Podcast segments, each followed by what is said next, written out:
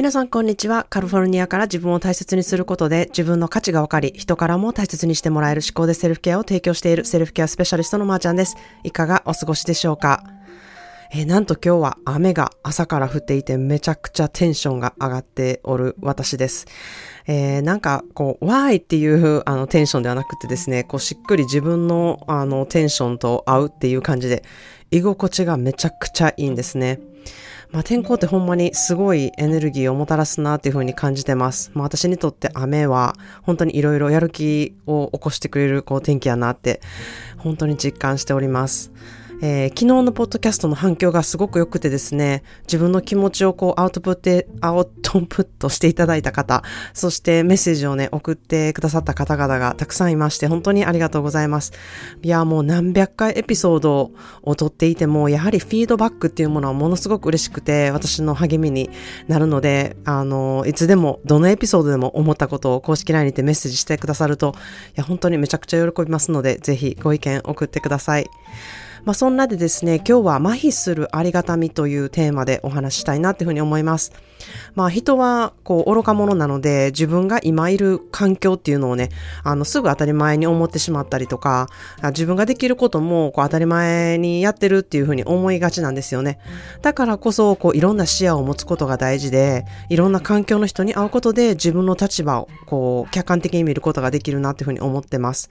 まあ私の講座ではいろんなバックグラウンドの人が集まっているので、えー、年齢も職業もみんな違うので、だからこそ見えること、えー、だからこそ気づくことっていうのがね、たくさんあるなっていうふうに思ってます。それをね、こう共有することによって自分を高めていくことができるなっていうふうに、あの、感じているんですね。それは私も含めなんですけれども、で、このスキルっていうものはもちろん学校では教えてもらえないし、どこで学ぶこともできない私の講座でしか味わえないものだっていうふうに思って、誇りに思っているんですね。まあいろいろいてよしっていう思いがある方が来てくださって自分に厳しいながらも周りと比べたり自分のことを知っていく上でこう自分をどうやって認めていくかっていうことをねあの初めてやってできる環境をね、えー、作っているなっていうふうに思っています。まあ、ありがたいっていう言葉は本当にあることが難しいっていうふうに書くんですけれども、いや本当にあることがもう素晴らしくて、そこに感謝なんですよね。そういうことってなかなかこう気づいて、えー、できる、感謝できるっていうことは難しいなっていうふうに思うんですね。え人はいかんせん恵まれた環境がなくなったり、今まであったものがなくならない限り、そこにあった重要さとか、ありがたさっていうものがわからないことが多いんですよね。しかし、えー、環境によって何もなくすことなく、自分のある今の状況がね、素晴らしいなっていうふうに思えたり、今の自分は悪くないなって思える環境にいることことができたら、めちゃくちゃいいと思いませんか？何を、何もなくすことなくそういうのを感じれたら、本当にいいなっていうふうに思うんですね。なので、その環境をこう思考でセルフケアの講座で私は提供したいなっていうふうに思っているんですね。まあ、しかし、そんなオンライン環境にこう頼らなくても、まあ、自分で気づくことっていうのはね、できるだけ自分たちでやっていってほしいなっていうふうに思うんですね。それは、あの人に比べて私はまだ恵まれているとか言った、こう自分の立場はいいっていう比べ方より、今あることにありがたいと思う心を持つこと。こう比べないで自分自身の中でそういうふうに思うことっていうことがめちゃくちゃ大事なんですよね。で、その余裕を持つことですね。で、この余裕っていうのは、まあ、心のコップの水っていうふうに私は、えー、言っているんですけれども、そこと比例しているんですよね。まあ、それは自分をいたわること、セルフケアに大いに関わってくるっていうふうに私は思っています。え自分を大事にすることで人からも大事にしてもらえるっていうふうに冒頭には言ってるんですけれども、小さなこともこうありがたいっていう気づきがね、得れる心の余裕っていうものができるんですね。私の大好きな女優さんに、えー、青井優さんがいるんですけれども、彼女がどっかのインタビューでおっしゃった言葉で、あすごい素敵やなと思ったので、私自分のノートに書き留めていた言葉をね、えー、今日は紹介しようかなっていうふうに思います。どういう仕事をしていても、仕事をしてなくても、自分の人生においての身の丈を知っている人が一番素敵だと思う。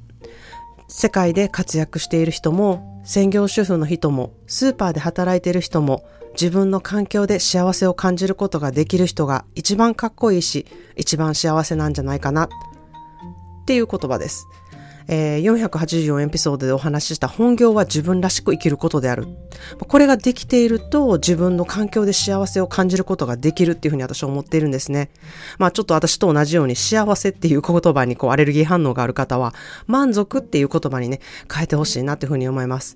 自分の与えられた環境で満足を感じることができるんですね。それでは今日の一言イングリッシュです。Gratitude is the single most important ingredient to living a successful and fulfilled life. 感謝することは幸せで成功するために最も必要な材料なのです。という言葉です。Gratitude is the single most important ingredient to living a successful and fulfilled life. 感謝することは幸せで成功するために最も必要な材料なのです。Gratitude っていう言葉は感謝っていう言葉なんですね。thankful っていう言葉もあるんですけれども、それより gratitude の方がより深みのある感謝を英語で表す言葉なんですね。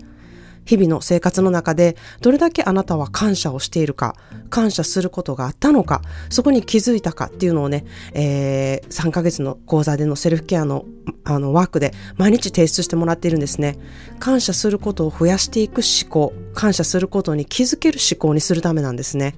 まあ、感謝をこう、あの、思考でどういうふうに毎日、うん、どうありがたいと思えるのか、日々の生活する中でこう、麻痺しがちな当たり前にあることに、どうやってありがたいっていうふうに感じることができるかっていうのをね、まあ、実践して体感してもらっているんですね。この思考トレを身につけるとですね、必ず今まで見てた世界が変わるんですね。自分って全然見えてへんかったんやなって、あの、見つけること、コツがね、どうしても、あの、いる中で、こう、それが思考トレで見つけれるようになるんですね。